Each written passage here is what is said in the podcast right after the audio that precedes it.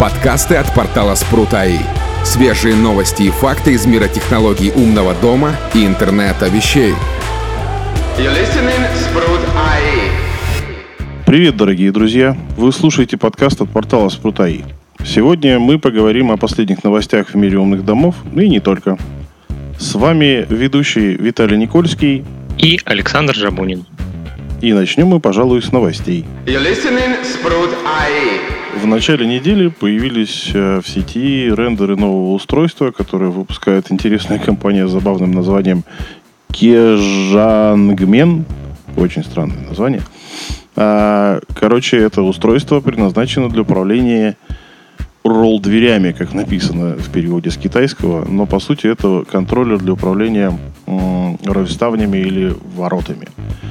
В чем прикол этого устройства? В том, что оно заточено на работу через радиоканал 433 МГц, и у него есть Wi-Fi.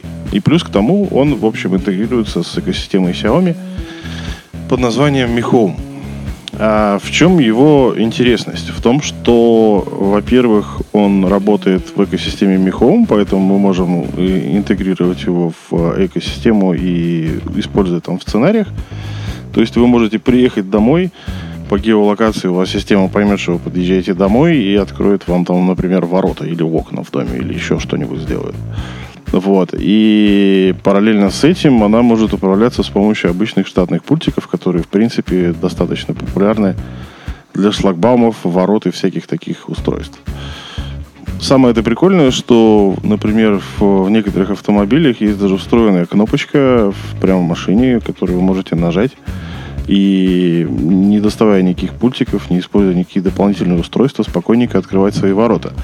И ну, все вот эти подобные контроллеры, они программируются, то есть туда можно запрограммировать пульты, количество которых, которые можно сюда в этот контроллер запрограммировать, неизвестно. Самое это интересное, что это не, не первое подобное устройство. Они, в принципе, у нас в стране не особо распространены, но в, в тех же США там э, это must-have, как говорится, потому что там у всех гаражные двери, ну или там офисные ролеты или еще что-то. То есть, ну, очень такое популярное устройство, но м, с точки зрения м, умного дома применение, ну вот зачем покупать такое устройство, если, ну, есть какие-то другие варианты? Ну, я тебе могу сказать, зачем. А, смотри, если у тебя на въезде в терри- на территорию твоего микрорайона стоит шлагбаум, ты, открывая этот шлагбаум пультиком, подаешь одновременно сигнал на свои ворота, и они тоже у тебя открываются. Ну, я-то про другое. Вот те... я, я про то, что, ну, вот смотри, вот есть такие устройства типа роллер-шаттеры, которые управляют да. там шторами, моторами и всякой такой штукой.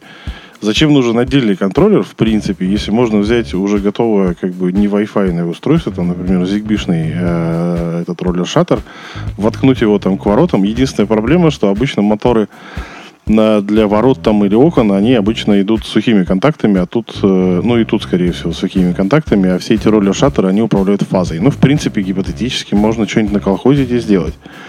Но вот отдельное устройство покупать за, за дорого с непонятным как бы китайским бэкграундом, ну, я не знаю. Ну, то есть зачем? Ну, это китайцы, им, наверное, виднее. Может быть, у них больше применений, чем мы думаем. Ну, может быть. Ну, в общем, достаточно интересная железка. В принципе, ничего нового не изобретено, ну, кроме интеграции в Mi Home. А это удобно для тех, для тех, у кого куча устройств Xiaomi. И, в общем, я думаю, оно будет покупаться. Когда оно появится в продаже, неизвестно. Сколько оно будет стоить, тоже непонятно.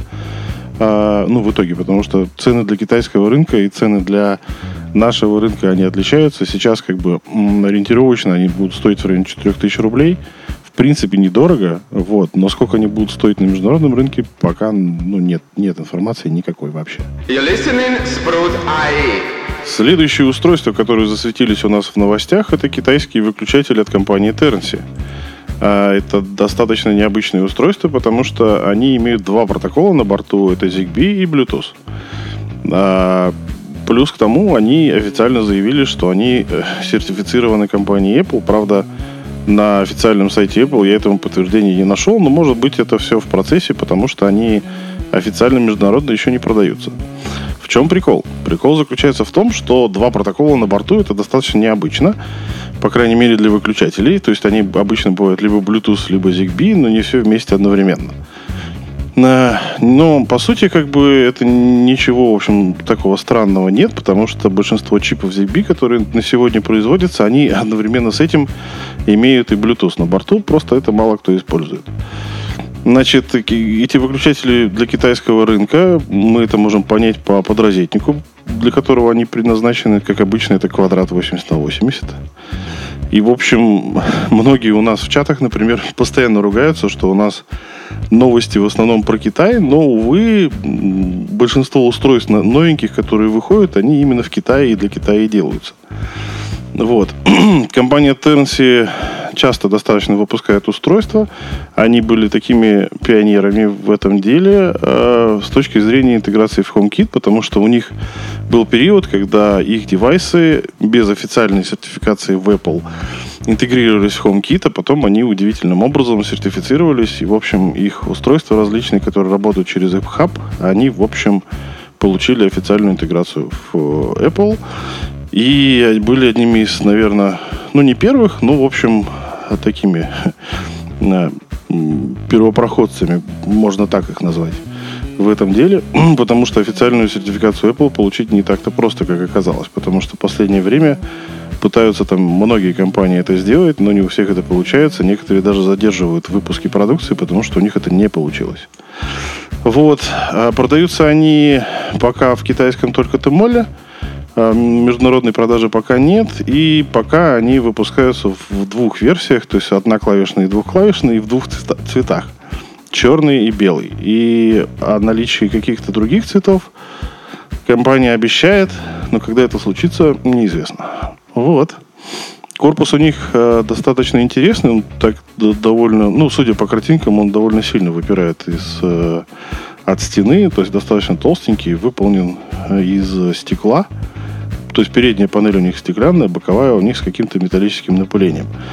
Сенсорные кнопки или не сенсорные, ну, судя по всему, не сенсорные, потому что заявлено, что они очень долгоживущие, то есть они типа выдерживают до 100 тысяч нажатий или 30 лет службы в зависимости от того, что наступит раньше. Поэтому, скорее всего, они механические. Насколько, в общем, это правда, ну, то есть проверить такую статистику достаточно сложно, хотя можно. Испытания делают не только они, испытания делают многие другие компании. Но, в общем, это такая достаточно интересная альтернатива всяким акарам, туям и же с ними. И, в принципе, достаточно неплохой дизайн с учетом того, что там стеклянная панель. Правда, на тему алиофобности и отпечатков пальцев ни слова не сказано, но, в общем, имеет право на существование. Что думаешь про них? Мне вот очень интересно, будут ли они делать, во-первых, продолжение своей линейки в цветах, потому что цвета, я смотрю, тут довольно интересные. А, и решения в плане даже не однотонности, а с рисунками с разными на такую, скажем так, случайную фактуру. Это во-первых. Во-вторых, мне очень интересно, будут ли они делать э, накладные выключатели, как у Xiaomi Akara есть, которые просто клеятся на стену. Потому что если ты собираешься делать там ту же квартиру на этих выключателях, тебе, наверное, захочется ставить и проходные, а делать проходные в другом стиле как-то уже будет не очень смотреться. Поэтому я думаю, что они все-таки рано или поздно это кумекают для того, что нужны будут не только встраиваемые, но и накладные. Слушай, ну тут на картинках есть такие без, э, без задника, то есть... Э, а они у них все без задника, там только один рендер с задником. ну, может быть, может быть, есть и те, и другие. Ну, потому что делать проводные без, без проводных и смысла не особо никакого я не вижу. Обычно так все и делают. Ну, кроме там... Да, да. Ну, хотя у Sonoff тоже вроде есть беспроводные версии. У них же есть эти выключатели, которые в стену монтируются. Ой, у них там вообще, э, я не знаю, с пьяну тут, наверное, разобраться можно. Ну, да, Всех их ну, выключателях, потому что там и евро, и э, американские, и квадратные, и круглые, и подразительники квадратные, круглые, и накладные, не накладные. Ну вот у этих, Посмотрим. у этих говорится, что у них будет сменная панель, то есть они ее можно будет поменять. Ну, то есть ты с одного вынимаешь, вставляешь другой, как бы, и переназначаешь кнопки, и типа оно должно работать. Ну, это как у Opel, у Акара Opel У них же это панелька съемная, правда, они только беспроводные, но суть-то та же. То есть, по идее, это, может быть, станет каким-то таким мейнстримом, когда у нас передние панели будут съемные, потому что э, у той же Акары там есть нов, новая эта линейка, у которой есть панелька-то э, с, этой, с диагностической информацией, там можно диммер настроить, сенсорная такая панель, и она тоже будет, э, будет, будет за этой самой сменяемой. То есть там, в принципе, можно там трехкнопочный, трехкнопочный блок снять, поставить на, там, на релейный блок другого выключателя, перенастроить, и тоже все будет работать. По ходу дела это становится трендом каким-то. Вот. ну, в общем, задумка неплохая. Было бы это все под российский подрозетник, было бы, конечно, прикольно, но я думаю, что у нас многие э, товарищи, которые смирились уже с тем, что а основные такие вкусности, они делаются для китайского рынка, уже переделали у себя подрозетники под Китай, чтобы не заморачиваться, потому что они же подходят и для китайских, и для евро. Ну. Слушай, да никто, в общем-то, уже не заморачивается по поводу того, что они там квадратные. Во-первых, как бы даже в текущей квартире, если у тебя там стоит круглый подрозетник, там дело допилить его до квадратного, там, не знаю, две минуты времени 100 местка. На самом деле это вообще ну, если, если, если у тебя не железобетон, конечно.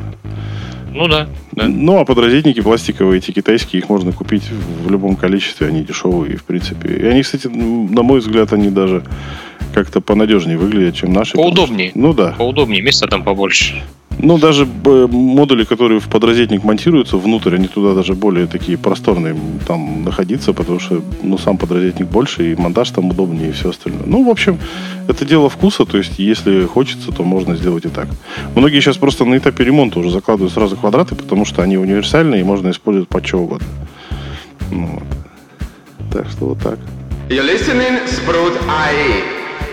Следующее устройство, которое у нас было в новостях, это новый датчик движения от компании Cleargrass. Она нам, в принципе, известна по тому, что она производит различные датчики на температуру и влажности с экранчиками. И, в принципе, достаточно популярные такие устройства. Они интегрируются в Home, и, в общем, ну, их многие очень сильно любят. А большинство, ну, вернее, все они а, работают через протокол Bluetooth. И тут компания решила выпустить нечто необычное. Они выпустили датчик э, движения, э, который э, для них нетипичен. И, в общем, они показали даже в дизайне, что, в общем, у них свое видение на эти устройства. То есть он имеет цилиндрическую форму, как большинство датчиков движения, например, Акары, но э, сам датчик у них находится в верхней части, то есть его нужно ставить, грубо говоря, вертикально, ну или горизонтально. ну, в общем, не как у всех на боковой стенки, а именно в верхнем торце. Это очень необычно, потому что из-за этого, как они заявляют, у них угол э, распознавания движения, и вернее угол действия датчика не, несколько меньше, то есть он где-то 70 градусов. Ну и плюс к этому а, питание осуществляется с помощью не одной батарейки 2450, а двух батареек 2450. Это может быть связано с тем, что датчик все-таки блютусный, поэтому это э, может влиять на его энергоэффективность и, может быть, ему требуется больше питания. Но э, выясним мы это только опытным путем, потому что э, когда он появится в продаже, неизвестно. Он пока прошел только сертификацию, есть только фотки именно, которые доступны э, от, ну, из, из бюро сертификации. И когда это все запустится и будет продаваться, неизвестно, будет ли пользоваться популярностью, тоже неизвестно. Но вообще блютусные датчики, ну, я не знаю. Но Bluetooth вообще не, не, не сильно такой популярный протокол, я думаю. Хотя эти вот жидкокристаллические, ну, там, на электронных чернилах э, эти датчики, в принципе, достаточно популярны. Но я не знаю. У меня, например, такие только зигбишные. Слушай, ну вот э, я, во-первых, по поводу дизайна сразу тебе могу сказать, э, я тут нашел, на что он похож. Он похож по дизайну на их шлюз. Bluetooth. У них есть Bluetooth шлюз, который, э, соответственно, Bluetooth устройство кидает Wi-Fi. Он такой же ребристый, но только не кругленький, а, скажем так, продолговатый прямоугольный со срезанными краями. А по поводу батареек, ну, я с тобой, наверное, не согласен. Непонятно, зачем они сделали две батарейки, потому что все остальные датчики работают на одной батарейке. А, да и те же Xiaomi, вот у меня, у меня вот на данный момент нету ZigBee датчиков температуры. У меня есть Bluetooth. Вот эти часики, которые на инк экране и маленький такой квадратненький, ну, понял, видел, наверное, ну, да, да, не да. на инке, который, а с... На жидкой кристаллическом, да. ЖК, да, дисплеем маленький сямишный, там один датчик. Вот у инка два датчика, ой, два, э, две батарейки, но я так понимаю, это сделано, чтобы очищать экран. Это надобность. Ну да. А, вот у датчика сямишного квадратненького маленького там одна батарейка.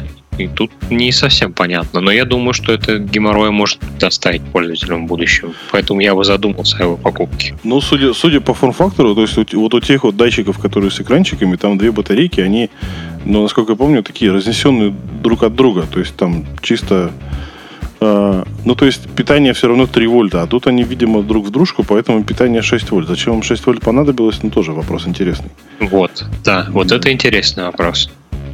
Ну, посмотрим. То есть, э, в принципе, ничего нового с э, точки зрения размещения самого сенсора в верхней части нету, потому что у тех же конки, например, у них э, тоже как бы в верхнем торце это вот полусфера пластиковая, полупрозрачная, но у них она выпирает довольно побольше. Э, ну и, наверное, за счет этого они решили проблему угла обзора. Но, в принципе, даже у того же Фибара, ну, круглые вот эти шарики, глазки, которые, угу. они тоже как бы имеют такую же форму, ну, в смысле, выпирающую из торца. Поэтому ничего нового они особо не придумали. Ну, не знаю. Тут еще плюс в том, в том что он магнитный. То есть его, у него основание, к которому он крепится, да, основание приклеивается, например, к стене, а сам датчик, он на магнитике, на шарообразном. Его можно вращать куда угодно.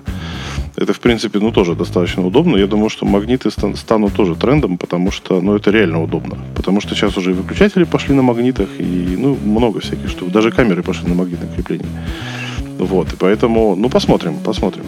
Я думаю, что дизайн будет немножечко доработан, ну, по крайней мере, будет, будет покрасивше, чем сейчас вот на этих фотках, хотя фотки такого качества, не, не очень такого прикольного. Но это сертификация, там обычно, ну, чисто внешний вид отобразить и все, то есть там и потроха. Кому интересно, могут посмотреть, там указаны, есть крупные фотки электроники, и там указаны, можно, можно рассмотреть номенклатуру чипов, которые используются. В принципе, ну, кто, кто захочет, тот найдет. Вот. Идем дальше. А дальше у нас идут новинки от болгарской компании Shelly, которая известна многим, потому что она выпускает достаточно доступные и достаточно удобные устройства, э, всякие люхи, диммеры, которые базируются на ESP, э, которые очень любят всякие ребятки, которые занимаются DIY. А, ну и в принципе они перепрошиваются, да и штатная, которая, э, штатная прошивка, которая идет на этих устройствах, она в принципе позволяет их интегрировать э, в любые э, open source экосистемы умного дома. То есть очень удобная штука. Единственный как бы минус это то, что она работает, э, ну, все эти устройства работают через Wi-Fi. Но, в принципе, кого-то это не останавливает, и поэтому они очень любят и используют. Так вот, они анонсировали три новых устройства – это Shelly Dimmer 2, это Shelly Button 1 и Shelly i3. Shelly Dimmer 2 это диммер. Uh, у них уже есть диммер. Uh, это новая версия этого диммера, которая наконец-таки работает без нуля. Потому что ну, болгарская компания, это бывший соцлагерь, я думаю, что у них тоже такая проблема, то, что у них в подразительниках для выключателей нет нулевого проводника. И, в общем, я полагаю, что их там закидали э, просьбами выпустить наконец-таки диммер, который работает без нуля, и они наконец-таки это сделали. В принципе, ничего, кроме этого, ничего особенного этот диммер не представляет. Единственное, у него есть ограничения по минимальной и максимальной мощности подключаемых лампочек или какой-то нагрузки. Стартовая мощность минимальная это 10 ватт в основном. вот. Ну и, в принципе, э, плюс там они доделали, видимо, прошивку, потому что там есть отслеживание э, восхода и заката, причем, ну, я так полагаю, с привязкой к геопозиции, потому что это сейчас становится каким-то трендом. То есть сейчас начали выпускать разные устройства с этой штукой, э, чтобы, я не знаю, настраивать освещение. Ну, диммер же не меняет у нас температуру цвета, он меняет только яркость, по сути а, отслеживание восхода и заката, ну, видимо, только чтобы включать или выключать свет. Вот. А, плюс там есть календарь, ну и дальность обычно, обычная, стандартная для подобных устройств, там 30 метров в закрытых помещениях и 50 метров а, на открытой площади. Вот. Э, ну, а больше, в принципе, ничем он особо и не выделяется. А вот следующее устройство, оно прям нечто такое интересное. То есть это кнопка, Wi-Fi кнопка, которая э, работает э, автономно на аккумуляторе. Не на батарейках, там есть встроенный аккумулятор, который можно заряжать. Так вот, эта Wi-Fi кнопка, у нее э, есть четыре типа э, определения нажатий. Однократная, двукратная, трехкратная и долгая. И у нее есть такая забавная особенность. То есть, если она работает автономно от встроенного аккумулятора, у нее а, с момента нажатия кнопки до получения системой уведомления может пройти 2 секунды. А вот если она питается от внешнего источника питания, то тогда задержка уменьшается до 100 миллисекунд. То есть вы можете ее повесить, грубо говоря, на стационарное питание куда-нибудь, и все будет достаточно быстренько. Потому что на батарейке, ну, в смысле на аккумуляторе, там, когда вы нажали кнопку, нужно, чтобы система проснулась, подключилась к Wi-Fi сети, что-то там передала, получила ответ, там и все такое. Поэтому, видимо, так долго. А когда она питается от э, внешнего источника питания, она всегда в онлайне, она может себе это позволить. И, в общем, работает намного быстрее. ну, как бы кнопка на, на Wi-Fi, ну, я не знаю, ну, то есть дальность там не, не, не сильно выше, чем у ZigBee. И, в общем, ну, чисто для расширения ассортимента, я думаю. Или что? Или есть, есть право на жизнь? Не знаю, слушай, вот э, у меня был один опыт использования Wi-Fi устройства с батарейками, ну, с аккумуляторами, батарейками, не суть важно. А, у наших замечательных партнеров у Лукин есть ИК приемник-передатчик, который может управлять кондиционерами и прочим. У него есть возможность подключить аккумуляторы или батарейки 4 пальчиковых. Вот. И работает он на вот икеевских маленьких аккумуляторах, которые 1400 мАч, около недели. Ну, если вам важна внешняя э, внешний антураж, скажем так, внешнее расположение этой кнопки, если она будет находиться где-то посередине стола, то, возможно, это выход но Wi-Fi, ну, я не знаю. Если вы все на шеле строите, то, может быть, в качестве там экосистемы своей, может быть, это и выход. А по факту, ну, я не знаю. Не особо ну, это просто интересное устройство. Если мы берем тут те же ZigBee, то для того, чтобы поднять там ZigBee, или Z-Wave, или какой-то другой протокол, нужны же там всякие хабы и все такое, а тут кнопка напрямую может работать с брокером. Но она, в принципе, работает и с, с облаком, то есть э, у Shelly же есть свое облако, и, в принципе, можно всю экосистему их устройств закинуть в это облако, и все будет работать. Ну, через интернет, правда, но как бы, а что делать? Вот. Но, в принципе, можно и локально. То есть там, там в принципе, никаких там свистков зигбишных, ничего не надо. То есть это просто подключаешь к Wi-Fi, Единственное, выживет ли роутер при этом, ну, тоже такой вопрос. я, что... с тобой, я с тобой согласен, кроме одного момента. Я боюсь, что, чтобы этого добиться, они внесли нехилые такие изменения в прошивку. Потому что 3000 действий — это достаточно много. И если вы захотите там ее прошить, как многие шьют шелли типа на, ну это же ESP, соответственно, шьют ее на готовую прошивку для HomeKit того же самого. И вот тут будет нюанс. Я не уверен, что она так долго проживет. Поэтому родная прошивка это все равно ограничение, а учитывая, что да, там подтягивание. Там есть брокер вообще встроенный? В, в кнопке в самой нет, клиент есть, насколько я понимаю.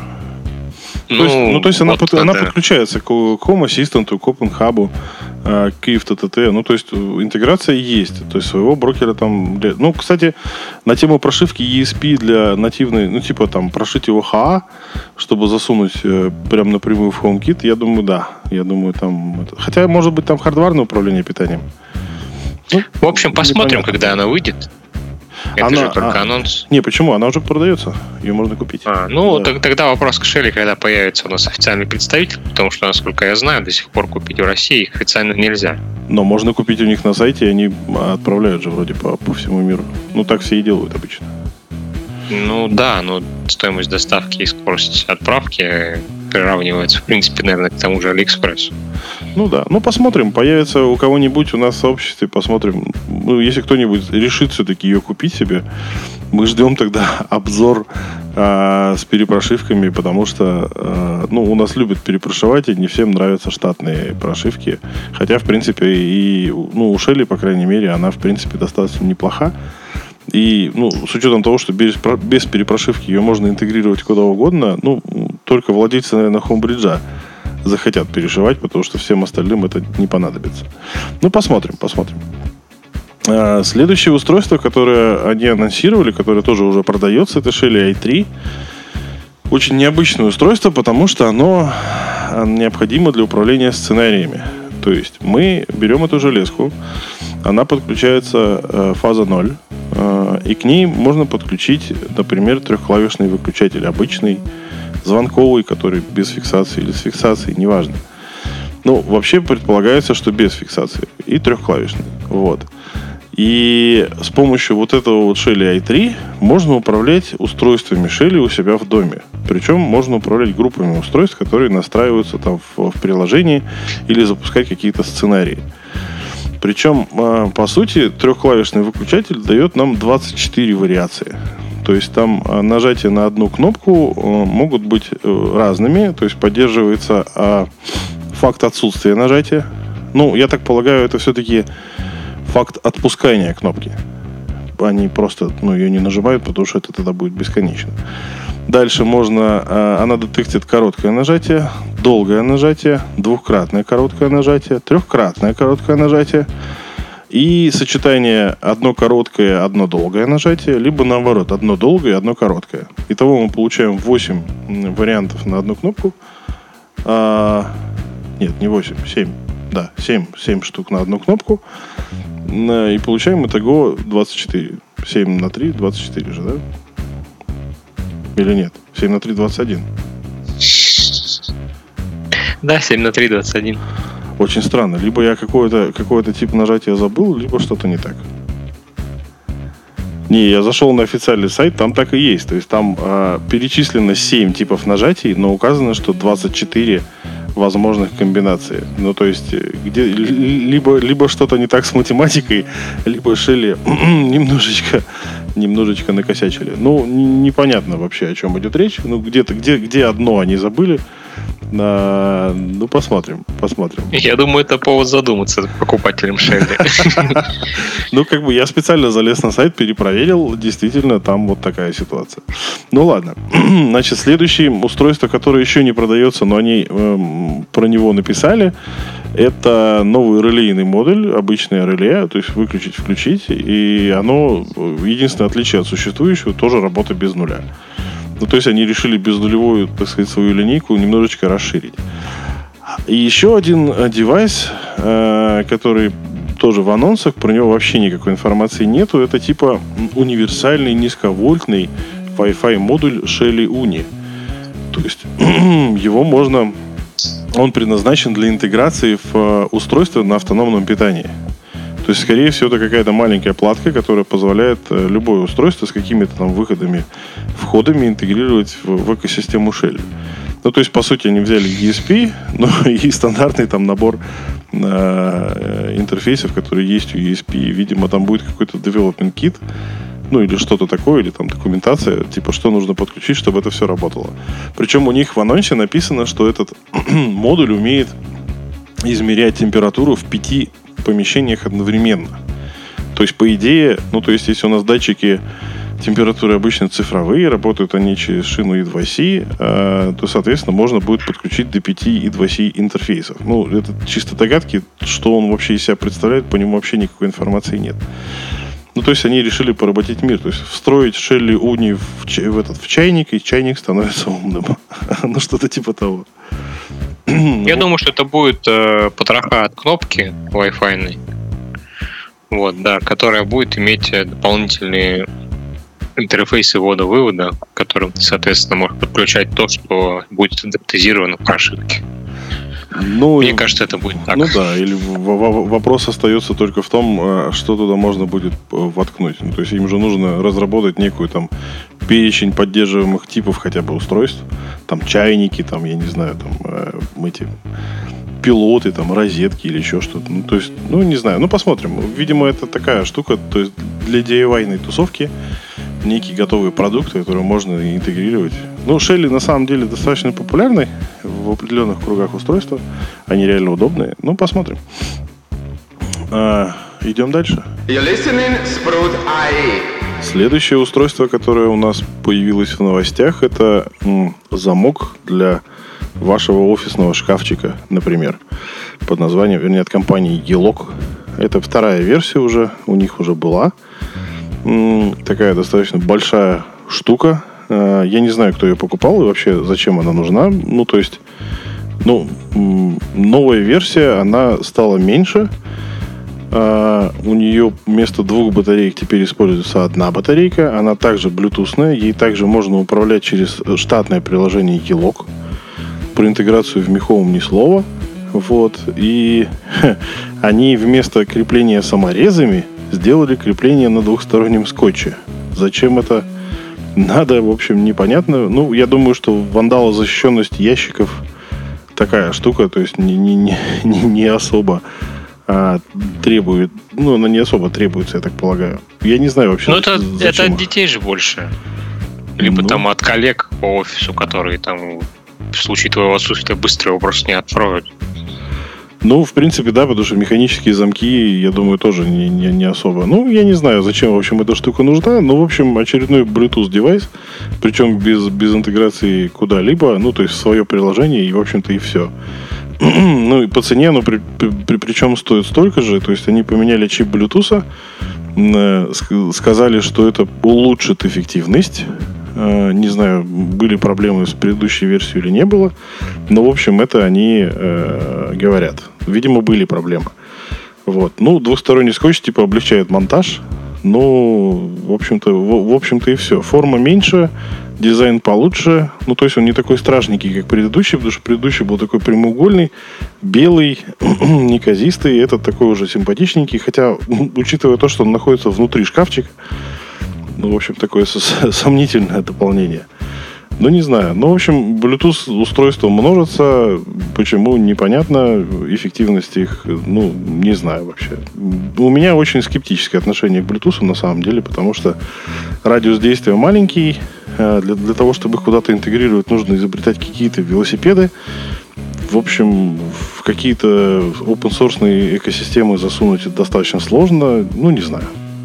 Я могу тебе сказать, почему, скорее всего. Ну, по крайней мере, я так думаю, судя по тем же квадратненьким датчикам температуры влажности с э, экраном на жидких чернилах от Xiaomi, а это дешевизна. А устройство на Bluetooth дешевле делать.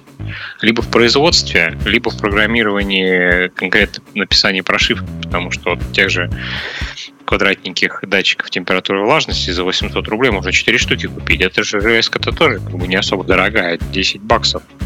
Ну, не очень много. Ну, Замок, да. который можно удаленно открыть. Ну, удаленно имеется в виду, насколько я понимаю, что ты можешь человеку, у которого установлено приложение, просто дать доступ. Ну да, там можно, можно менять ключи. Ну, в смысле, выдавать ключи. Да-да-да, там есть такая функция. Ну, не знаю. Ну, в общем, кто-то их покупает, их, потому что вторую бы версию не выпустили, если бы не покупали первую. Ну, посмотрим. Я не знаю. Ну, может быть, может быть, что-то скажут те, у кого есть дети, зачем им это надо. ну, как бы, оно есть, оно есть, замечательно, пусть будет. You're listening, Sprout а, Еще одним новым устройством, которое на этой неделе было опубликовано, это у нас очиститель воздуха для спальни от компании Baomi. Почему для спальни? Потому что заявлено, что у него очень низкий уровень шума. Это во-первых. А во-вторых, у него используется достаточно интересный способ фильтрации воздуха. То есть они совместили, я так полагаю, некое подобие лампы Чижевского и обычных фильтров. Потому что ну, у них используется фильтр Дурахепа. Э, причем по поиску в Гугле именно термина Дурахепа выскакивает именно этот фильтр и больше никто а, и фильтруется воздух за счет электростатики. То есть э, на некий механизм отрицательно за, за, заряжают волокна фильтра, и, в общем, это абсорбирует э, ну, там большое количество газов и очищает воздух. То есть, в принципе, заявлено, что задерживаются микрочастицы и аэрозоли с размером частиц до 300 нанометров. То есть, по идее, там э, формальдегид, табачный дым и вот это вот все, оно типа будет фильтроваться.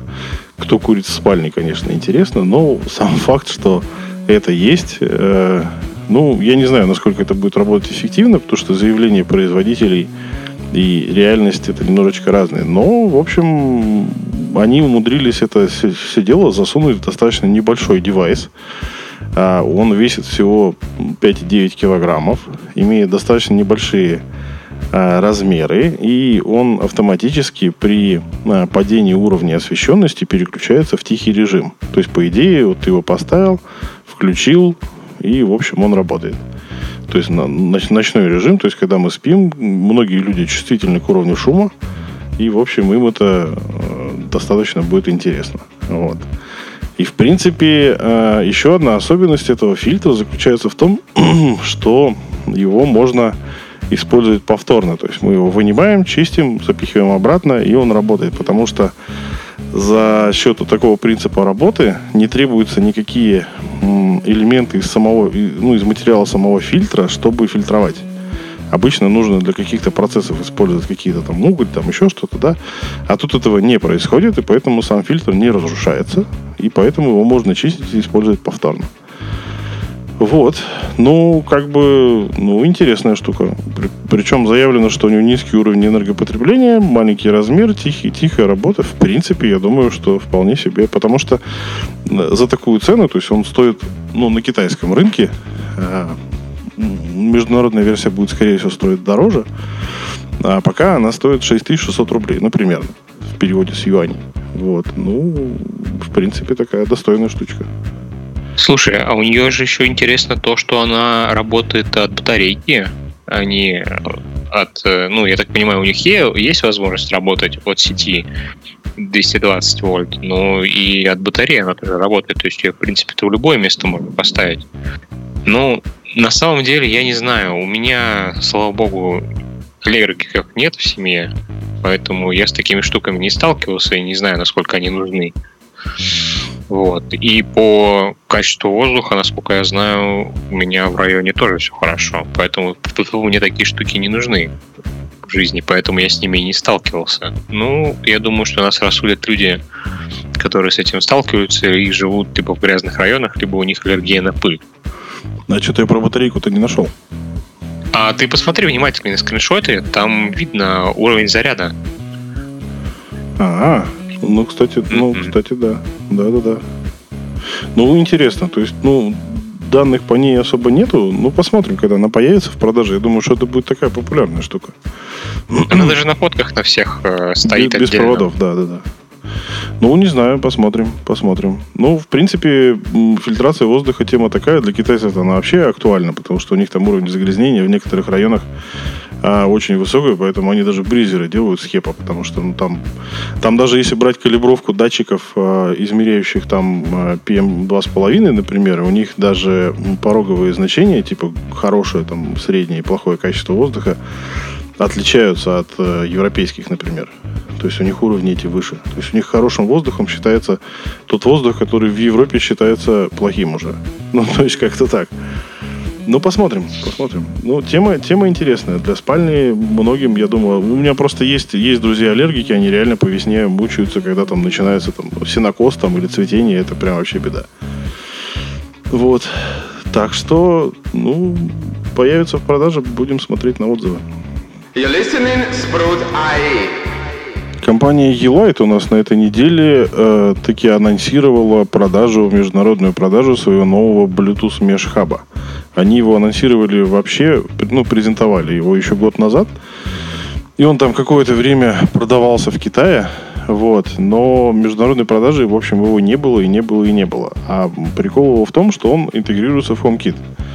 То есть старый этого не умел, а новые они анонсировали, но не продавали. И наконец-таки на Амазоне в Штатах он начал продаваться э, вместе с двумя из трех новых э, лампочек, которые они анонсировали также год назад. Вот. И э, продается он по цене всего 33 бакса. Ну, то есть, на фоне того, что он интегрирует все устройства E-Lite, не только E-Lite, кстати, а и те, кто работают через Bluetooth системе Mi Home, то есть те же там датчики пресловутые блютусные того же Cleargrass, я так полагаю, спокойненько через этот хаб заедут в HomeKit и все будут довольны и счастливы. Вот. Но самое смешное, что они начали продавать лампочки серии M2. Это новая лампочка с цоколем E27 и новые точ... два типа точечных светильников. Э, у них есть Spotlight и Downlight. Два названия. Но самое смешное заключается в том, что начали продавать-то две из них, но они заточены под сеть 220 вольт. А продавать их начали в США, где, где ну, 110. И причем э, источник, из которого мы брали информацию, они запросили у Елайта, могут ли работать эти лампочки в 110, потому что хаб, например, он работает от 110 и от 220. И им Елайт ответил, что нет, только 220. Вот это вот самый такой удивительный поступок компании Елайт, потому что, ну, зачем в Штатах продавать лампочки по 220 вольт, я не знаю. Ну, у них там есть определенные а, в частных домах есть технологические решения для устройств, работающих от 220. Там подается два раза по 110, мы получаем 220. Ну, я не знаю. Ну, в принципе, э, хаб, то, что сам хаб появился в продаже, он как бы, э, во-первых, удобен тем, что его можно подключить с помощью Ethernet, не только по Wi-Fi. И плюс то, что его можно использовать, подключая различные датчики. Я не знаю, будут ли работать замки, те же акаровские замки умные, но они, по идее, работают в, том же, в той же экосистеме, по идее, должны заработать. И это очень удобно, потому что за 33 бакса купить как бы хаб, кинуть его куда-то там рядом с входной дверью, и пусть он работает, причем ему Wi-Fi не нужен, подключил по сети, и все, все работает. Очень удобная штука. ну, посмотрим. Когда оно, ну, появится, да. когда оно появится у нас, просто непонятно, потому что в Китае его не купить сейчас. Э, ну, в принципе, можно купить, но там предзаказ идет. А из Америки тащить смысла нет. Поэтому не знаю. Ну, посмотрим. Ну да, я хочу заметить, что это первое, по сути, устройство э, от э, бренд, бренда коллаборации Xiaomi и Light, Акара и прочее, которое работает от LAN, а не по Wi-Fi. И я боюсь, что это палка колеса-то многим повставляет, потому что не у всех там тот же роутер в удобном месте расположен. И у всех будет возможность подключить его кабелем так, чтобы он там дотягивался до хотя бы ближайшей лампочки, но это же, будет это, это, это, же, но это же типа меш. Ну, то есть мы ставим хаб, ставим промежуточное устройство, но просто Bluetooth меш это такая, это такой сферический конь в вакууме, потому что меш, меш-серия у Елайта, она существует давно. Но вот насколько она нормально работает, никто сказать не может, потому что, ну, непонятно вообще, как она работает. ZigBee понятно, там и, и карта сети есть, ее можно посмотреть, оно, в принципе, все работает. Там понятно, если устройство работает от э, электросети, значит, оно может, может работать роутером в большинстве случаев. Да? С Bluetooth такой закономерности особо нету. Он либо работает роутером, либо не работает роутером. Непонятно вообще. Но, да, если у тебя большой дом, если у тебя, например, стоит где-то там на двери замок, то дотащить до него Bluetooth это достаточно проблем, проблематично. Даже Wi-Fi у некоторых не добивает на такие расстояния. Ну, если большой дом. Так что да. ну, Ethernet, я не знаю, почему от него многие отказываются, потому что сейчас все новые девайсы, которые выходят, там даже телевизионные приставки, они выходят без Ethernet, они уже все заточены на Wi-Fi. Причем, ну, Wi-Fi 6 вроде как бы существует, вроде как бы его развивают, но как-то все это происходит настолько медленно, что, в общем, непонятно. Вот. Ну, ну да, тот же Mi Box, э, который для глобального рынка, первый еще, который вышел, сколько там, три года назад, он тоже был без лана. Хотя, ну, не у всех есть возможность, во-первых, пятерку даже было, ну, на тот момент не у всех была возможность пятерку поставить. Вот. Во-вторых, как бы есть вероятность, что ставят, потому что от них надо избавляться, и потому что их куча валяется. Такое бывает иногда. Ну, непонятно. Ну, не знаю, потому что вот, ну, на сегодняшний день на нашем рынке, по крайней мере, 5 гигагерц Wi-Fi сети, но это все еще редкость. То есть все сидят на 2.4, мучаются, страдают, как бы, но продолжают есть кактус. Ну, то есть на, и проводное соединение. Но я понимаю, что на готовом ремонте э, LAN как бы достаточно тяжело до, добросить до нужного места, а учитывая дальность Bluetooth, а она достаточно маленькая на самом деле, ну, для стабильной работы, как бы там не заявляли производители, но по сути там ну, не очень большая дальность, и поэтому это достаточно неудобно. Именно поэтому я все время, когда пишу новости, удивляюсь тому, что люди продолжают, ну, в смысле, компании продолжают выпускать Bluetooth-устройства, Хотя, в общем, популярность очень сомнительна. У, у Apple понятно, потому что Bluetooth, он есть в каждом телефоне, а Apple заточен на то, чтобы это были устройства прямого подключения, грубо говоря, то есть либо Wi-Fi, либо Bluetooth. В HomeKit я имею в виду. И там понятно, да. Ну, то есть у них идеология такая. Хотя, опять же, Apple залез в коллаборацию с различными вендорами, и они, в общем, разрабатывают общий протокол, где будет... Ну, и там есть и ZigBee Alliance в том числе, и, соответственно, это будет некая еди, единая такая среда для девелоперов, да, но Bluetooth, ну, не знаю. Ну, короче, у нас Bluetooth не очень популярен на сегодня. Он может быть дешевле, он может быть э, удобнее, потому что ты можешь напрямую там, с того же телефона управлять той же лампочкой, но вот в, в экосистеме умного дома с непонятно работающим мешем, ну, не, не знаю. Пока, в общем, я не вижу за ним прям перспектив таких. Ну, я не знаю, может, кто-то совершит революцию какую-то и сделает это все дело ну, нормально, чтобы оно работало нормально, потому что у нас есть прецеденты, когда люди ставят себе замки, на входную дверь, да, и потом мучаются, как это все дело засунуть хоть куда-нибудь, хотя бы в родную экосистему, потому что оно не добивает. Э, я тебя могу, конечно, огорошить, но те же илайтовские лампочки было и меш, которая у меня вот, допустим, одна валяется такая, а, ими нельзя управлять с телефона. В смысле? В прямом. Ты можешь добавить лампу в экосистему, но управлять ей без хаба ты не можешь. Mm-hmm. Она просто находится, говорит, что ну, вот в моем случае у вас нет хаба, который может взаимодействовать с этой лампочкой. До свидания. О как. Все. Ну, ну да? тем, тем более. Ну, тем более. Не, ну большинство Bluetooth устройств, которые там, ну не, не, не будем брать ELI, там те же замки, например, да, они же работают напрямую с телефоном. Там же даже разблокировка есть через Bluetooth. Ну вот. Но это скорее, это скорее такой вопрос к лампочкам Елайта, потому что Елайт, так полагаю, все никак не может определиться. У них, в принципе, все лампочки, они, ну, большинство лампочек, э, вернее, светильников, которые они выпускают, они двойного типа. То есть они к умному дому подключаются через Wi-Fi, но у них встроенный Bluetooth для того, чтобы работал Bluetooth пульт. Потому что пульты mm-hmm. у них Bluetoothные, да. И поэтому, ну, не знаю, почему они продолжают долбиться в эту дверь э, блютусную, ну, ну, посмотрим. Потому что Меш они заявляли, но как бы положительных отзывов о том, о его работе, о том, что межсети строятся, что они безотказные или там какие-то надежные, или еще что-то, я не видел. Может, я не там смотрел, но не знаю.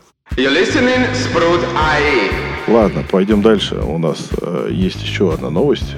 Опять же от китайцев. Как бы, как бы нас не ругали за то, что у нас новости в основном из Китая, но мы с этим ничего, ничего поделать не можем, потому что америкосы э, выпускают э, в основном под Amazon Alexa, который у нас не продается и, и никто и не пользуется. Ну, может, кто-то пользуется, но не знаю. Поэтому следующий девайс, который вышел, это э, камера от компании UI. Это достаточно известная компания, ну, в свое время, и сейчас она и достаточно известна. Это были камеры, которые можно было хакать в свое время для того, чтобы получить с них поток видео и интегрировать в умный дом. Сейчас, ну, сейчас это уже не настолько требуется, но они продолжают выпускать камеры. И на этот раз, причем последние как бы их э, девайсы, они были предназначены в основном в качестве видео-нянь. То есть предыдущая версия, которая у них выпускалась, это была видео-няня с функцией ночника и колонки. То есть там baby-монитор, ну, можно было использовать или как-то там разговаривать с ребенком, в общем, неважно. Ну, то есть детям нравилось то, что можно всяко разно там ночник разными цветами э, включать. И они продолжают эту штуку, но они пошли дальше, они нарядили камеру заячьим, заячьими ушами. То есть там такая силиконовая нашлепка на сам модуль камеры, который, в принципе, напоминает, ну, зайца не зайца, но, в общем, похоже. Вот. А, ну и, в принципе, они немножечко очеловечивают ну, даже не очеловечивают, они пытаются сделать камеры похожими на игрушки, и даже название им дают. У них была предыдущая еще одна версия, которую они э, запустили под названием «Муравьиный астронавт». Это, ну, такой свободный перевод с китайского, но суть от этого не меняется. То есть они как-то пытаются, я не знаю, все-таки при, при, приблизить это к какому-то детскому рынку, что-то с ним сделать, потому что расцветочки у них, во-первых, веселенькие, то есть там эта заячья голова у них розовая, а само туловище этого, этой камеры синенькое. А, соответственно, там, опять же, в этой камере есть также а, ночник. Вот. Э, также есть динамик для двухсторонней связи. А по техническим характеристикам, в общем, ничего выдающегося. Стандартный Full HD, стандартный микрофон, стандартная матрица. Ничего такого особенного. Ну вот, они еще выпустили ее под новым брендом. То есть им UI мало, они запускают новый бренд Ками. Видимо, они решили э, расширить свое присутствие на рынке. Ну, не знаю. Сейчас камер выходит подобного типа огромное количество, выбор огроменный. А, Все это работает так или иначе через облако. Там большинство камер, которые выпускаются, работают через китайский XMA. А, ну, то есть рынок уже настолько перенасыщен, что вот, видимо, они идут на такие шаги, чтобы хоть, хоть как-то у них что-то покупали. Не знаю. Вот. У меня потому что камеры в основном всякие разные. Есть и Xiaomi, есть Dafang, который кубик, э, который очень популярен в среде умных домов. Вот. Но, в принципе, качество картинки ну, оно стандартное, ничего выдающегося вообще. То есть стандартное китайское качество картинки. Если сравнивать с брендами, серьезными брендами, э, которые дорогие камеры делают для нормального видеонаблюдения, ну, не знаю. Вот эти вот домашние камеры, они все-таки немножечко не дотягивают. Ну, это же да, это же больше тут э, идет упор именно на внешний вид. Тут, знаешь, я что заметил, э, сколько у меня не было опыта вот с такого рода камерами для слежения там, за ребенком, для установки их куда-то в дом в качестве там какого-то стиля декора, интерфейса декора. А, у них качество у всех хромало, потому что на именно начинку идет мало внимания. Посмотрим, что, конечно, здесь будет, потому что я думаю, что большинство это все-таки семейным парам там, с детьми будет актуальная история. Ну, это только скажем так, опыт людей. Причем меня вот знаешь, что заинтересовало? А, судя по картинке, вилочка-то там идет евро. Значит, э, это именно европейская версия. Ну, в принципе, китайские розетки, они же, типа, большинство из них универсальные, то есть там под евровилку тоже дырки есть. Ну, не знаю. Ну, просто FCC, это же... Хотя у американцев тоже плоские, не знаю. Ну, может быть, да, может быть, на Европу. Розетка-то это розетка, да. А тут именно вилка-то уже европейская. Поэтому может быть, оно будет именно на европейский рынок ориентировано. А я думаю просто, что... что китайские, как бы, вот, по крайней мере, бренд UI, он, ну, основной потребитель у него это, это Россия, ну, и вот, э, и, и Европа. В Америке я сомневаюсь, что они хоть как-то известны, потому что там свои производители. А у нас их берут. И, ну, у нас, в принципе, берут много китайских камер. Я могу сказать по надежности, что как раз-таки российские камеры, ну, в смысле, есть у нас, допустим, такой бренд Digma. Вот у меня из двух камер, которые у меня были, две сломалось. А вот э, Xiaomi камеры, вот им, я уже не знаю, сколько они у меня лет стоят, я их там перепрошивал, они у меня работали в каких-то страшных условиях, там, они до сих пор работают.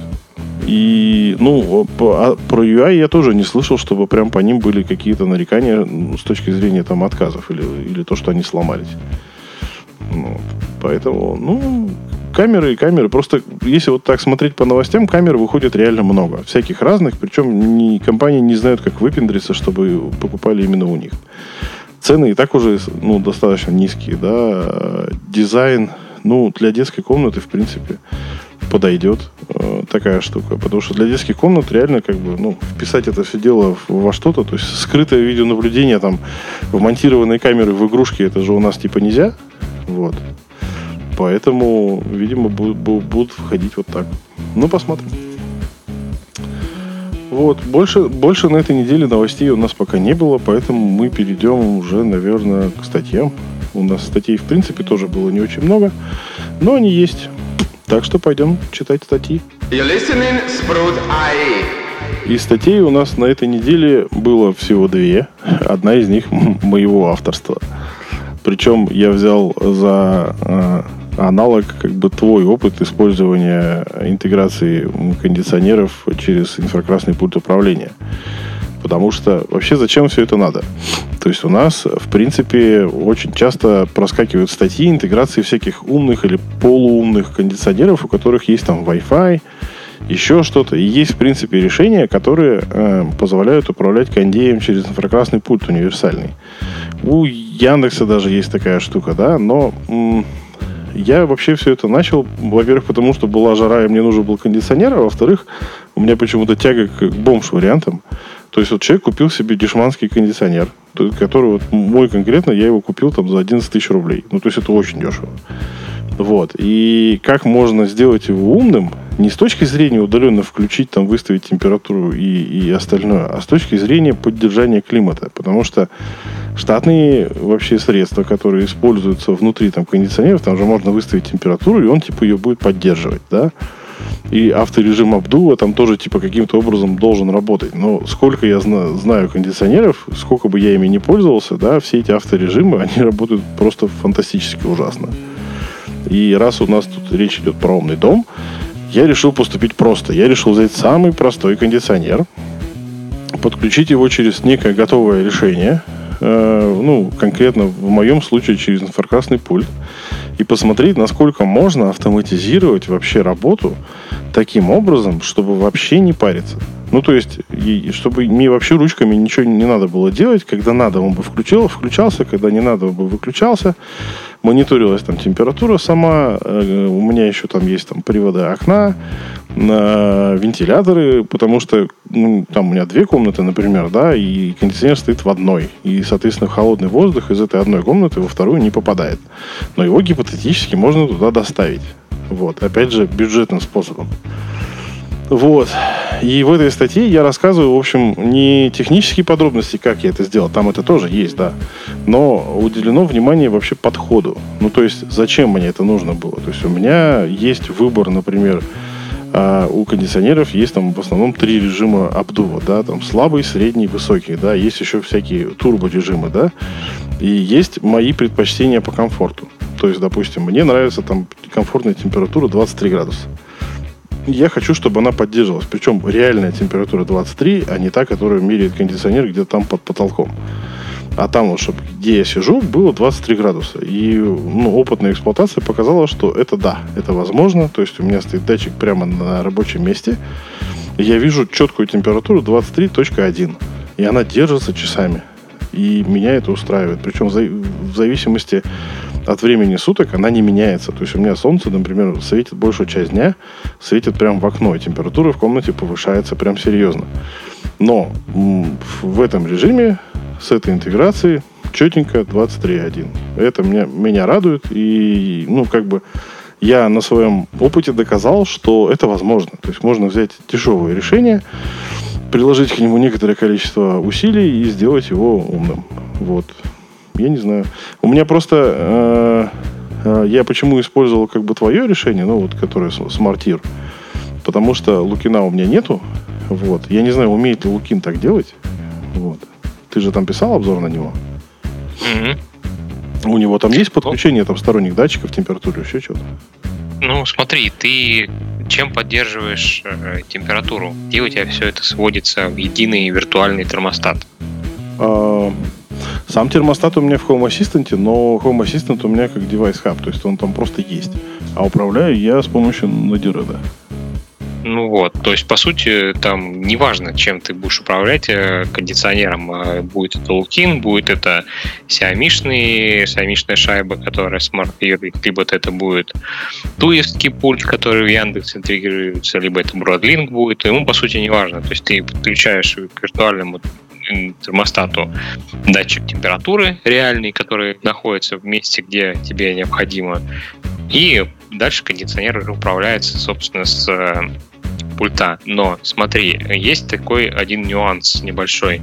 А этот вариант очень хорош для тебя и для, в принципе, всех любых простых кондиционеров, которые не инверторные, которые не умеют поддерживать нужную температуру. А этот вариант, допустим, мне не очень хорошо подходит, потому что, во-первых, а, у меня кондиционер один из самых дешевых, которые умеют работать как инверторы. Ну, то есть он инверторный, по сути. Ты же знаешь, как они работают? Ну да. Вот. Они поддерживают температуру, э, то есть охлаждая на там, максимальной, максимальной мощности в зависимости от настроек до нужной температуры, а дальше просто снижают мощность и ее потихоньку поддерживают. Соответственно, регулировать данный термо- э, кондиционер с помощью там, каких-то сторонних инфракрасных умных пультов смысла особого нету, кроме удаленного управления. А во-вторых, а, конкретно у моей модели есть интересная функция, что в пульте у него есть датчик температуры. И а, он раз в какое-то время, я не знаю, то ли по инфракрасному каналу, то ли у него там какой-то радиоинтерфейс есть еще, он передает информацию кондеру. И кондиционер понимает, что ему нужно охладить температуру не до датчика, ну, не до температуры, которая да, стоит в самом кондиционере датчика, а в пульте. То есть ты можешь взять пульт с собой на, там, на диван куда-нибудь или там, на свое рабочее место, и будет поддерживаться конкретно эта температура. Я не знаю, как это работает. Это какая-то там магия завода ГРИ, который делает аэроники. Вот. Но, у, меня, у, у меня в пульте тоже есть прорезь, штука, да, под датчик эта штука нивелирует э, половину умных функций, которые нужны. Поэтому у меня там небольшие сложности с его работой. Но по факту, да, ты все правильно описал. Это очень хороший вариант сделать очень глупый, глупый кондиционер умным. Ну, просто видишь, у меня, например, э, даже есть э, предпочтение на тему скорости обдува. То есть у меня там на самом деле регулировка по температуре, она, э, ну, она ориентируется по температуре, но меняется только мощность. И все. Ну, то есть, потому что автоматическая регулировка мощности меня не устраивала. По сути, только так. Единственное, у меня там просто автоматизация, как бы кондиционер еще должен сам включиться. Причем он должен включиться по каким-то пороговым параметрам. То есть, допустим, вот я сплю, э, у меня там жар начинается, там, допустим, в 7 утра уже, вот, и у меня в комнате температура уже повышается, а я сплю. Ну, то есть его, его же кто-то должен включить, да, и он должен каким-то образом работать. Или, например, у меня а, нет дренажа, ну, э, стояка э, канализационного у меня нет, у меня есть лоджия, в которой стоит внешний блок, да, и, соответственно, у меня дренаж идет в бутылку. Вот. И, соответственно, нужно, чтобы бутылка не потекла, ну, в смысле, перелива не случилось. Соответственно, мы должны контролировать еще и это. И таких вот нюансов очень много. Например, если на улице э, прохладно, а дома жарко, то зачем гонять кондиционер, если можно открыть окно? И вот такие все штуки. То есть тут фишка-то даже не в том, чтобы автоматизировать один конкретный глупый кондиционер, а в том, чтобы вообще понять, как умно использовать кондиционер и экономно. Ну, то есть, э, зачем? Вот у меня там на улице, допустим, 18 градусов, а дома сейчас 26. И, я понял и, тебя. и зачем это все делать? Мне проще открыть окно. Вот эти, об этом я говорю. То есть, э, сам кондиционер, Слушай, он, в принципе, может работать и сам, да. Слушай, ну вот такими штуками вообще очень хорошо NES занимается. То есть э, вот этот американский термостат, который умеет там управлять охлаждением, обогревом, вентиляторами, увлажнителями и прочим, а так как у него есть подключение к интернету, и он может в зависимости от выставленных э, параметров твоего местоположения э, запрашивать погоду с улицы. Ну да. Если на улице, и если на улице реально э, прохладнее, чем дома, то он не включает кондиционер, он включает именно приточку, если ты ее указал. Ну да, да. Ну, у Nest, да, у Nest известно, что у него очень хорошая логика там встроена, да, и управление и теплыми полами, и отоплениями, и кондиционером, оно достаточно грамотно там сделано, и, ну, можно это сделать Nest, можно сделать алгоритмами, в принципе. Ну, суть такова, что мы не особо знаем, как работает Nest, а я попытался разобраться, как это сделать в ручном режиме, потому что люди даже, ну, на Direct как бы позволяет делать это все дело достаточно гибко, хотя это выглядит иногда монструозно, но по сути там можно делать все, что угодно. Но людям зашло, потому что они начали это делать там в Home Assistant. Это, в принципе, можно делать штатными средствами Home Assistant того же, чтобы там не городить дополнительной автоматизации. Но как бы людям именно зашел, насколько я понял, именно сам подход. То есть они не думали, что по таким порогам можно как-то ограничивать или там запускать кондиционер. То есть они просто не думали об этом, скорее всего. А, ну, я решил пойти дальше и посмотреть, а что такое умный кондиционер в принципе? Зачем вообще нужен умный кондиционер? То есть не просто его включать. Включать-то его можно и, и пультом, и там и универсальным, и ручным, ну, чем угодно, да. Да, ты, ты, ты, по сути, как бы захотел пере, пере, переизобрести NES заново. Ну да. С э, встроенной логикой, уже исключающей некоторые варианты включения кондиционера. Ну, да. ну я когда-нибудь напишу тебе в противовес статью про Nest. Я когда-нибудь обязательно до этого дойду, потому что там очень много нюансов интересных, я думаю многим будет любопытно читать. Ну да, но просто к Nest уже не, не воткнуть такой же глупый кондиционер. Ну, это смотря как ты собираешься делать. По сути, можно сделать все, что угодно. Ты можешь просто снимать с него сигнал, что включить или выключить, и отправлять его на кондиционер. А, ну, а логика вся будет на нем уже крутиться. Он же не просто умный, он же еще и обучаемый, то есть он понимает, когда ты уходишь из дома, когда ну, ты примерно да. ставишь там себе такую-то, такую-то температуру, и там спустя две недели, допустим, на ночь ты хочешь сделать прохладнее, он уже сам это делает. Ну вот, да, то ну, есть там много всяких штук. В качестве развития, да, Nest, Nest, посмотреть на то, как работает Nest, было бы, да, интересно очень. Вот. Ну, посмотрим. Лето еще не закончилось. А люди пишут, э, люди задают вопросы. Посмотрим, во что это все выльется. И, может быть, я что-нибудь допишу дополнительно. Может, там... Ну, у меня уже логика немножечко добавилась, потому что как раз-таки контроль уличной температуры у меня его изначально не было. То есть, что если на улице прохладно, как бы, то кондиционер гонять не надо. Ну, то есть, там всякие такие нюансы, но это реально опытная эксплуатация, это всегда такое происходит. И я, в общем, об этом писал, что развиваться все будет дальше. Ну, посмотрим, посмотрим. Вот. Продолжая тему Home Assistant, у нас дальше идет э, статья, которая не совсем статья. А, есть такой блогер, м- а, зовут его, а, ну, знают его на YouTube а, как Алекс Квазис. А, и он у нас публикует э, материалы на портале с пояснениями. То есть у него сейчас идет цикл э, видеоуроков про Home Assistant. А, в принципе, весь цикл можно найти э, у нас. Это видео и разбор материалов из видео, такой как коротенький иногда бывает. Вот. В этом уроке он рассказывает про интеграцию ZigBee to MQTT в Home Assistant. Вот. И, в принципе, ну, он как бы делает то же самое, что у тебя же был цикл статей по установке и настройке Home Assistant. Вот, то есть сейчас это просто такая реинкарнация уже по свежим.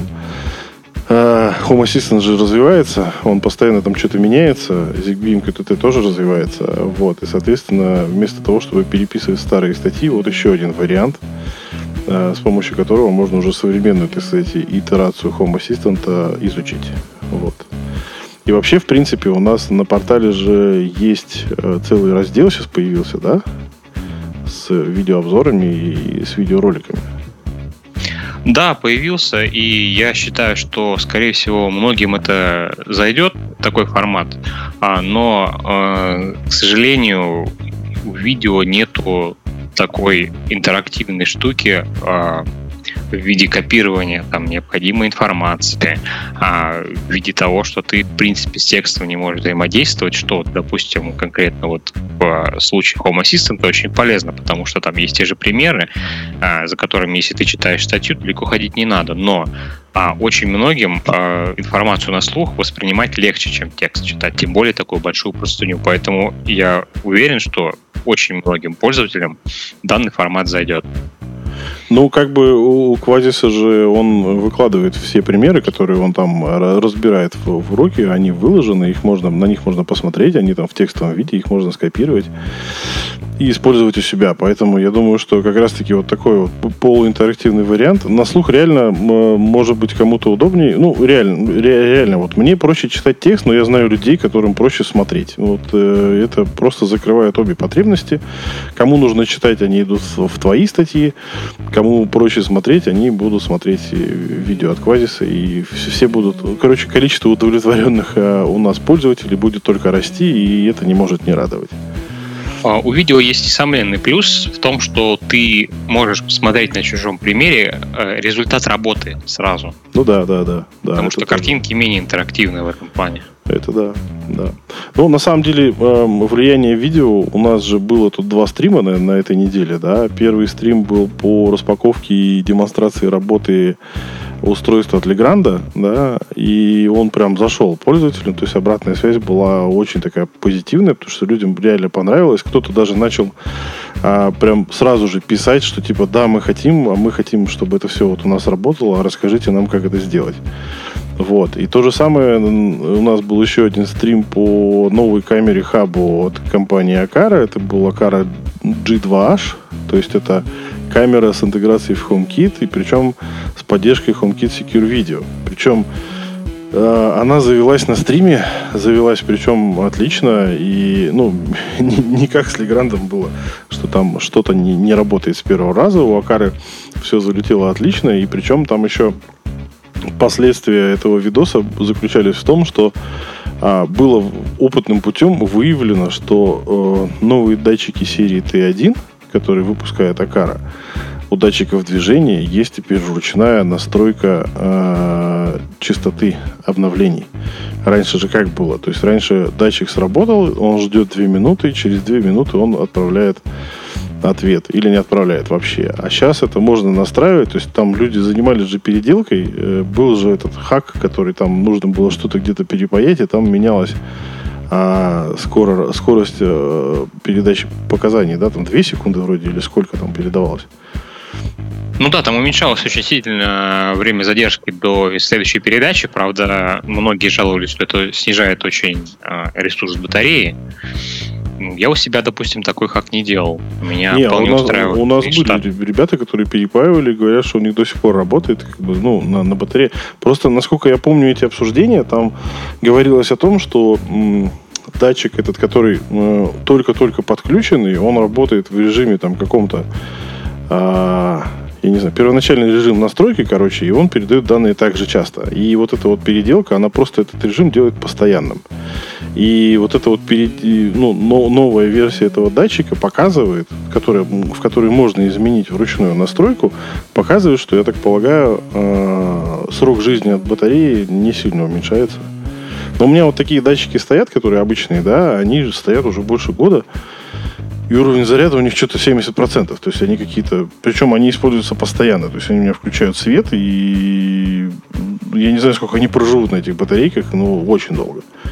Я думаю, что там минус месяц не особо для кого роли не сыграет, зато быстрая реакция там, ну, там каждый, каждый, я не знаю, сколько там, э, какие есть варианты, да, надо будет посмотреть в, в Инстаграме э, у Олега, вот, но я думаю, что кому-то это будет положительно, потому что окончание движения э, у некоторых это прям краеугольный камень автоматизации. Вот. Поэтому, ну, посмотрим. Вот. Ну, в принципе, у нас на этой неделе все. Мы рассказали о всем, что у нас было. А, мы планируем выпускать, это наш первый подкаст, мы планируем выпускать их еженедельно, а, параллельно с нашим дайджестом, который у нас выходит сейчас в Телеграме и публикуется во всех наших каналах и чатах. А, поэтому ждем ответную реакцию, ну и обратную связь о том, интересно это или нет, опять же, в наших чатах. Ну и если у вас есть какие-то идеи, предложения и всякие новости или еще что-то, или вы хотите о чем-то услышать в этом подкасте, чтобы мы о чем-то рассказали, то пишите нам, э, мы постараемся это учесть.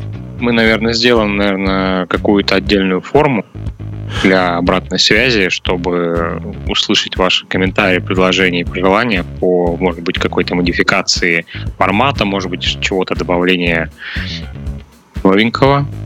Добавление гостей. Если вы хотите поучаствовать и вам есть что сказать, то вы нам говорите. Мы да, подумаем над этим, потому что у нас в планах есть приглашение различных, э, так сказать, ораторов и участников э, в этот формат. Я думаю, что он, в принципе, будет интересен людям. А, ну и посмотрим, как это все пойдет. Пока это будет в еженедельном режиме, хотя были мысли на тему того, чтобы выпускать такие а, разговоры о, о жизни в коллективном, так сказать, варианте. Но пока, ну, посмотрим. В общем, пока, э, пока это будет выходить именно в таком формате. Ну и до новых встреч. Всем удачи. Все, пока-пока. Подкасты от портала Спрут.АИ. Свежие новости и факты из мира технологий умного дома и интернета вещей. You're listening Sprout.ai. Всем удачи. Все, пока-пока. Подкасты от портала Спрут.АИ. Свежие новости и факты из мира технологий умного дома и интернета вещей. You're listening Sprout.ai.